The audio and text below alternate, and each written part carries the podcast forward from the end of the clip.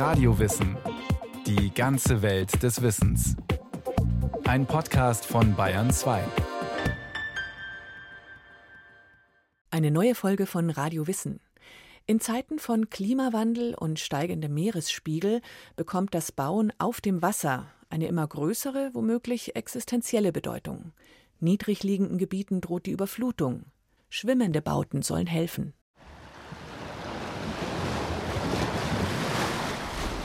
Wie übereinander gestapelte Container sehen sie aus, die schwimmenden Häuser im Amsterdamer Stadtteil Eiberg.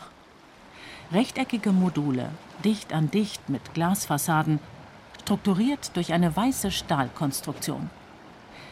Die meisten sind einstöckig. Hin und wieder aber ragen auch zwei- oder dreistöckige Gebäude hoch. Davor liegen kleine Boote im Wasser. Die Niederlande sind geprägt von Seen, Flüssen, Grachten und nicht zuletzt vom Meer.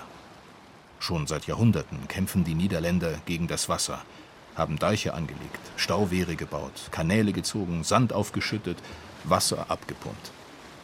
Sie haben den Fluten standgehalten und dem Meer Land abgerungen. Ohne diese groß angelegten Maßnahmen gegen Hochwasser würden große Teile des Landes regelmäßig überflutet denn ein Viertel der Niederlande liegt unter dem Meeresspiegel. Bei ihrer Fertigstellung 2011 war die Siedlung in Eiberg die größte ihrer Art in Westeuropa. 75 Wohnungen, die meisten davon schwimmend auf dem Wasser, aber auch einige Deich- und Pfahlhäuser gehören dazu. Für die Amsterdamer Architektin Marlies Roma war es das erste Mal, dass sie derartige Häuser gebaut hat. Was mich an diesem Projekt am meisten gereizt hat, ist, dass es etwas komplett anderes war. Diese Wasserhäuser sind eine Art Hybrid. Sie sind weder Häuser noch Boote. Außerdem war der Umfang des Projektes sehr groß. Es war wirklich ein schwimmender Stadtteil. Wir mussten viele technische Probleme lösen, um ihn zu bauen. Bis zum Jahr 2100 soll der Meeresspiegel aufgrund des Klimawandels Schätzungen zufolge um über einen Meter bis zu einem Meter dreißig steigen. Deiche können da nur noch wenig Schutz bieten. Die neue Strategie der Niederländer heißt daher Waterwoningen. Nicht gegen das Wasser kämpfen, sondern mit dem Wasser leben, auf dem Wasser bauen und wohnen. Wie etwa in dem Ort Maasbommel, wo seit Mitte der 1990er Jahre Menschen in Häusern auf dem Fluss wohnen, die bei Überflutung einfach mit dem Wasser nach oben steigen.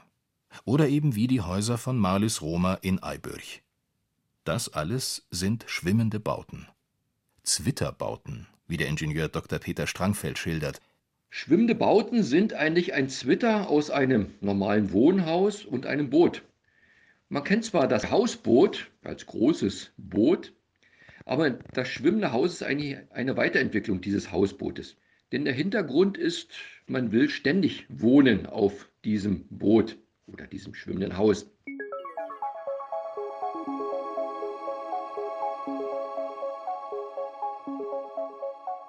Weltweit gibt es Architektur auf dem Wasser. Große und kleine Bauten für verschiedene Zwecke. Wohnen, Arbeiten, Kultur, Freizeit ob das futuristische Kulturzentrum Sebetsiom auf dem Fluss Han im südkoreanischen Seoul, die schwimmenden Häuser von Eibürch oder die Hausboote in Berlin und San Francisco. Architektur auf dem Wasser ist Teil des städtischen Lebens und zeigt technisches Können. Schwimmende Bauten müssen dem Wasser und den Wellen standhalten, der Bewegung und der Chemie, dem Säure- oder Salzgehalt des Gewässers und auch dem Eis im Winter. Das ist im Vergleich zum Bauen auf dem Festland eine Herausforderung. Dennoch hat Bauen auf dem Wasser eine lange Geschichte, so Dr. Peter Strangfeld. Er arbeitet am Institut für schwimmende Bauten der BTU Cottbus Senftenberg. Schwimmende Bauten gibt es eigentlich schon seit Jahrtausenden, muss man eigentlich sagen. Menschen haben schon immer auf dem Wasser gesiedelt, nicht nur am Wasser. Typischerweise kennt man es aus Südamerika. Auf dem Titicaca-See gibt es schwimmende Inseln, wo nicht bloß ein Haus auf dem Wasser ist, sondern ganze schwimmende Inseln, die auf Schilf gebaut sind. Die indigenen Uros in Peru leben seit Jahrhunderten auf selbstgebauten Inseln. Das Schilf verrottet zwar mit der Zeit, die Bewohner erneuern es aber kontinuierlich von oben her. Auf den Titicacasee flohen sie vor den kriegerischen Inkas. Sie blieben dort, lebten vom Fischfang, den sie so von zu Hause aus betreiben konnten, während sie gleichzeitig Schutz vor Feinden und Tieren hatten. Heute leben nur noch einige hundert Uros auf den Schilfinseln, die sich zu einer Touristenattraktion entwickelt haben, wie traditionelle Bauten auf dem Wasser auch in anderen Teilen der Welt. Man kennt es auch aus Südostasien, wo es schwimmende Märkte gibt, die sich zwischen aufgestellten Häusern bewegen. Dort lebt man mit dem Wasser. Das Wasser ist dort halt als Nahrungsgrundlage anzusehen. Fischfang existiert dort oft. Im Westen dagegen begannen die Menschen erst im 19. Jahrhundert das Leben und Arbeiten auf dem Wasser zu entdecken. In den USA und Kanada, in den Niederlanden, in Frankreich und auch in Deutschland. Armut oder Arbeit trieben die Menschen auf das Wasser. Mancherorts wie in Hamburg entstanden schwimmende Lager und Werkstätten. Zudem war das Leben auf einem Hausboot günstig. Und wer berufsmäßig mit dem Wasser zu tun hatte, für den war es oft praktisch, auch dort zu wohnen. Fischer, Hafenarbeiter, Bootsbauer. Man kennt es auch aus Kanada, wo Holzfäller, die natürlich äh, ihr Lebenserwerb im Wald hatten, aber oft steile Ufer hatten, die haben ihre Niederlassung auf schwimmenden Flößen gehabt. Die konnten dort viel einfacher siedeln als an den Steilhängen, an denen sie dann das Holz gefällt haben die oft schwer zugänglich waren und andererseits waren sie immer wieder mobil. Also so wie der Holzeinschlag voranging, ging dann auch ihre Gebäude mit. Die wurden dann weiter geflößt. Schon zu Beginn des 20. Jahrhunderts entdeckten wohlhabende US-Amerikaner das Wasserwohnen als imageträchtige Freizeitaktivität. In der Bucht von Sausalito etwa lagen die schwimmenden Sommerhäuser der Wohlhabenden aus San Francisco und auf dem Lake Washington die Luxushausboote der Reichen aus Seattle. Doch wesentlich intensiver nutzten die Armen der USA das Wohnen auf dem Wasser. Während der Wirtschaftskrise in den 1930er Jahren wuchsen wilde Hausbootsiedlungen auf den Seen von Seattle. Für Menschen, die Jobs und Wohnungen verloren, war es eine Überlebensmöglichkeit. Man musste keine Miete bezahlen, kein Land kaufen, konnte die Boote selbst aus alten Materialien bauen. Ähnlich wichen viele Niederländer auf Hausboote aus, als nach den Zerstörungen des Zweiten Weltkriegs kaum Wohnraum zur Verfügung stand. Das Leben auf dem Wasser war damals hart, mit wenig Platz, ohne Strom und fließendes Wasser. Erst mit steigendem Wohlstand in den 1950er und 60er Jahren entwickelte sich das Wohnen auf dem Wasser zu einem Lebensstil, der Freiheit und Selbstverwirklichung versprach. Künstler, Studenten und Aussteiger zogen aufs Wasser etwa in Kalifornien, wo Hippies alte Frachtkähne und Schiffe zu Wohnungen umfunktionierten. Marinas, also Häfen entstanden, in denen steigender Komfort geboten wurde. Strom, Trinkwasser, Toiletten, Bars. Nicht selten gab es Probleme mit den Behörden wegen des anarchischen Charakters dieser Wasserwohnungen. In dieser Richtung ist die Historie auch in Deutschland, Großbritannien, Niederlanden, überhaupt auf dem europäischen Kontinent zu sehen wo zum Beispiel alte Lastkähne oft auf Altarmen von Flüssen oder Kanälen für die Nutzung von Wohnraum oder als Wohnraum herangezogen werden.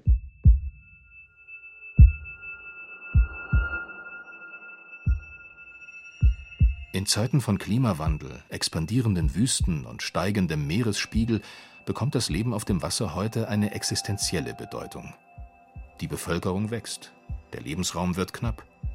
Niedrig liegenden Gebieten droht die Überflutung. Wasserarchitektur soll Abhilfe leisten und existierende Siedlungsgebiete an die neuen Verhältnisse anpassen. Anstelle von Hausbooten geht es um den Bau von schwimmenden Häusern. Wo liegen jetzt die Unterschiede? Die Unterschiede liegen zum einen im Schwimmkörper. Bei einem Boot ist er oft stromlinienförmig, da die Bewegung im Vordergrund steht.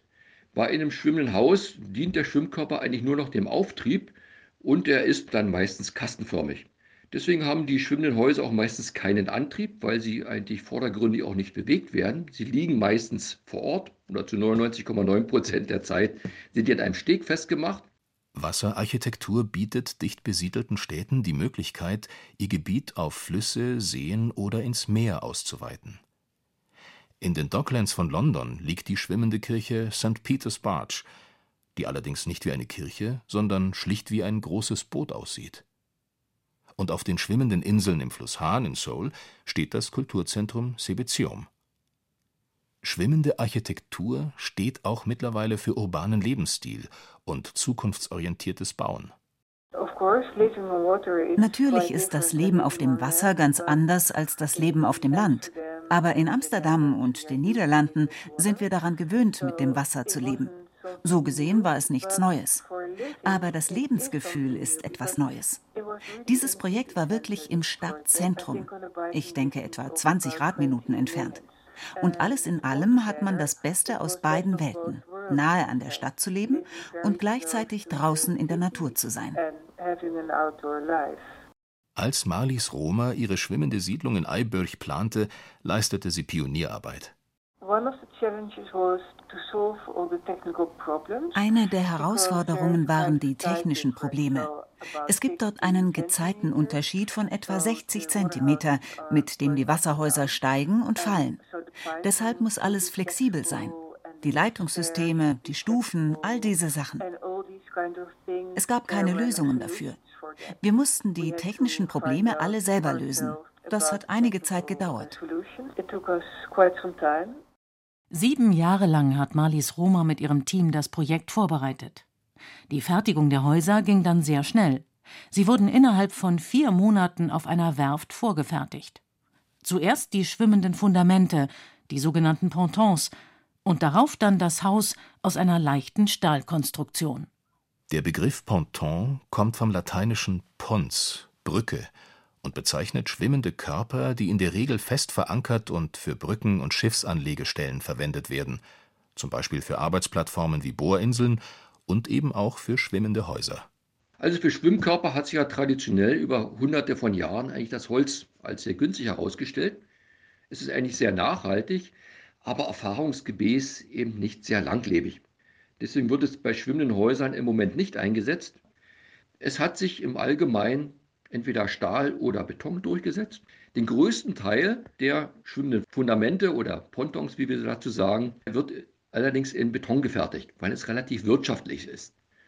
Beton hat auch den Vorteil, man kann hohe Massen einsetzen, also viel Gewicht in den Untergrund hineinbringen, also in den Ponton, so dass dieser dann auch viel Masse bringt und das Gebäude dann ruhig liegt im Wasser. Auch Marlies Roma hat die Pontons für ihre schwimmenden Häuser aus Beton gießen lassen. Es sind rechteckige Betonwannen, monolithisch aus einem Guss, um die Entstehung von Rissen zu vermeiden. Schon ein kleiner Riss im Beton könnte dazu führen, dass sich die Wannen mit Wasser füllen und versinken. Manch einer mag sich wohl fragen, warum Bauten in solcher Dimension überhaupt auf dem Wasser schwimmen und nicht einfach versinken. Die Antwort ist eine physikalische Gesetzmäßigkeit, die auch Schiffe oder Eisberge auf der Wasseroberfläche hält.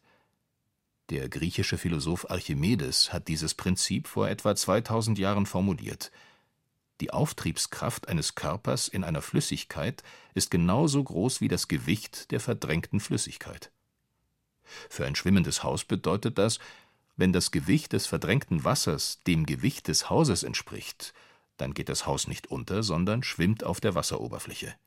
Es wird sozusagen durch das Wasser, das es verdrängt, nach oben gedrückt. Der Betonponton wird entweder als kompletter Hohlkörper gefertigt oder, wie es heute meist üblich ist, wie ein Wasserglas im Wasser, wie ein Tauchkasten. Allerdings ist da nicht mehr Luft drin, sondern meistens ein Kunststoff, Schaumpolystyrol oder andere Schaumstoffe, die im Prinzip eine Unsinkbarkeit gewährleisten. Romas Betonwannen ragen bis zu einer Höhe von einem halben Stockwerk aus dem Wasser.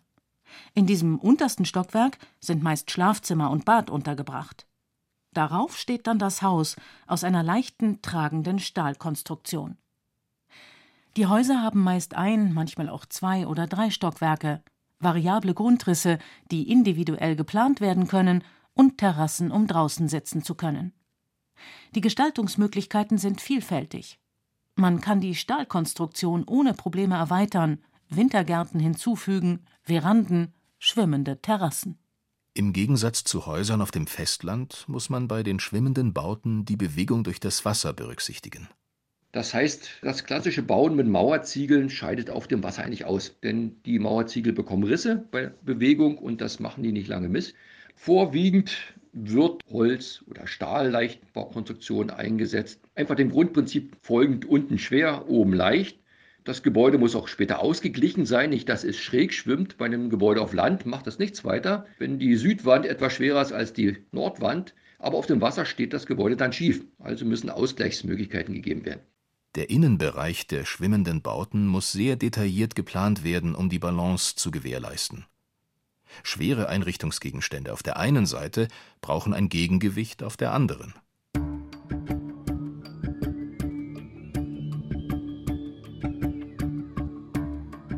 Nach nur vier Monaten waren die schwimmenden Häuser von Marlies Roma fertiggestellt und mussten von der Werft aus etwa 70 Kilometer auf dem Wasser zu ihrem jetzigen Standort in Eibörch transportiert werden. Schon bei der Planung musste berücksichtigt werden, dass die Häuser nicht zu groß für Kanäle und Brücken waren. Das A und O ist eigentlich die Bewegung des ganzen Bauwerks. Wind und Wellen greifen dort an der Wind erzeugt Wellen und die Wellen bringen das ganze Haus dann in Bewegung und die Bewegung kann nicht unerheblich sein. Wir haben also an schwimmenden Häusern durchaus Wellenhöhen um einen Meter oder über einen Meter gemessen. Und das müssen diese Häuser natürlich mitmachen. Da geht es dann auch um die Verankerung. Einige sind an Dalben oder Pfählen verankert, einige sind über Seile verankert. Da gibt es mehrere Möglichkeiten. Marlies Roma hat ihre schwimmenden Häuser mit je zwei Pfosten verankern lassen. Einer ist am Steg, der andere diagonal gegenüber auf der Wasserseite.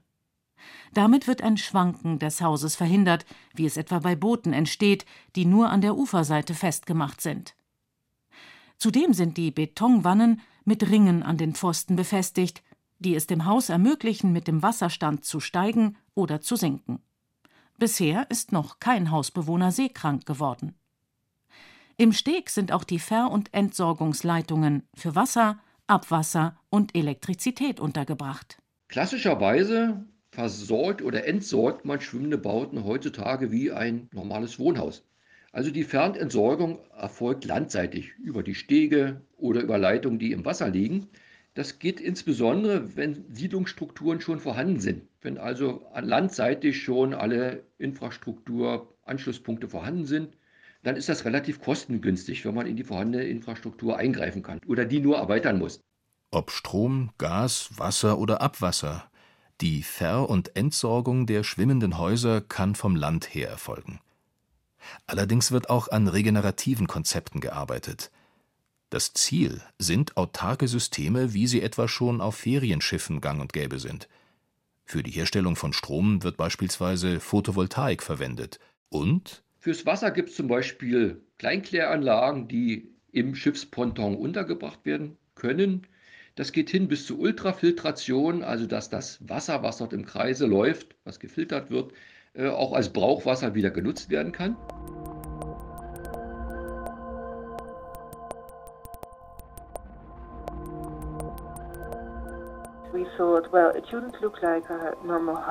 Wir dachten, gut, es soll nicht wie ein normales Haus aussehen und es soll auch nicht aussehen wie ein Hausboot oder ein Boot. Wir waren sehr fasziniert von den großen Containerschiffen. Das hat uns inspiriert. Manche von Marlies Romas schwimmenden Häusern in Eibach sind Privateigentum. In anderen Häusern befinden sich Sozialwohnungen. Die Häuser sind entlang der Metallstege angeordnet, mit unterschiedlichen Abständen und Ausrichtungen. Dazwischen ist Platz für Boote. Es gibt viele Bereiche, in denen man sich treffen und Kontakte knüpfen kann. Nicht nur auf den Stegen, sondern auch in den Booten oder schwimmenden Terrassen auf dem Wasser. Ein großer Nachteil schwimmender Häuser ist, dass es keinen Garten gibt, keinen Platz für Autos und Fahrräder, keine Lagermöglichkeiten. Für die schwimmenden Häuser in Eibach haben Marlies Roma und ihr Team aber eine praktikable Lösung gefunden. Am Kai, von dem aus die Stege ins Wasser führen, steht ein großes Gebäude mit Parkplätzen für Autos und Fahrräder und Lagermöglichkeiten für Sonstiges. Vorteile von schwimmenden Häusern, jedenfalls in der Containerbauweise von Marlies Roma, sind ihre schnelle Bauweise und ihre Flexibilität. Was heißt, Sie können als Notunterkünfte schnell in Krisengebieten zum Einsatz kommen. Weniger praktikabel, dafür sehr ambitioniert sind Entwürfe für Wasserarchitektur, wie sie etwa aus dem finanzkräftigen Dubai in Auftrag gegeben werden. Futuristische Hoteltürme oder kubische Luxusvillen auf dem Meer. Und Wissenschaftler arbeiten an Very Large Floating Structures, die nicht weniger als den Bau ganzer Städte auf schwimmenden Plattformen anstreben die Kolonisierung des Ozeans, Schaffung von Lebensraum außerhalb der nationalen Grenzen, Experimente mit außerdemokratischen Gesellschaftsformen. Wer weiß, die Geschichte hat gezeigt, was heute noch als ferne Zukunft erscheint, kann morgen schon Realität sein. Derweil aber kann man Möglichkeiten nutzen, die schwimmende Häuser heute schon bieten. Diese Häuser zählen eigentlich nicht als Immobilien, denn schwimmende Häuser sind mobil. Das heißt, dort, wo ich sie heutzutage an einen Steg lege, dort müssen sie nicht zeitlebens liegen bleiben. Es kann ja sein, in meinen Jugendjahren wähle ich eine dynamische Marina, wo viel los ist, wo zum Beispiel Schulen, Kindergärten angebunden sind. Und wenn die Kinder dann raus sind aus dem Haus, dann kann ich mit dem Haus durchaus in eine andere Marina, in einem ruhigen Gebiet umziehen. Und? Ich kann mein Gebäude auch umdrehen, falls mir der Nachbar nicht passt.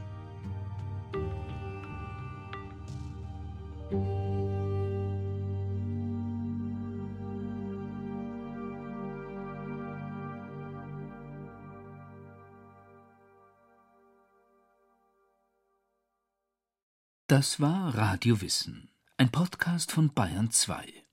Autorin dieser Folge Renate Eichmeier. Regie führte Rainer Schaller. Es sprachen Katja Amberger, Christian Baumann und Rachel Comtes. Technik Roland Böhm. Redaktion Nicole Ruchlack. Wenn Sie keine Folge mehr verpassen wollen, abonnieren Sie Radio Wissen unter bayern2.de slash podcast und überall, wo es Podcasts gibt.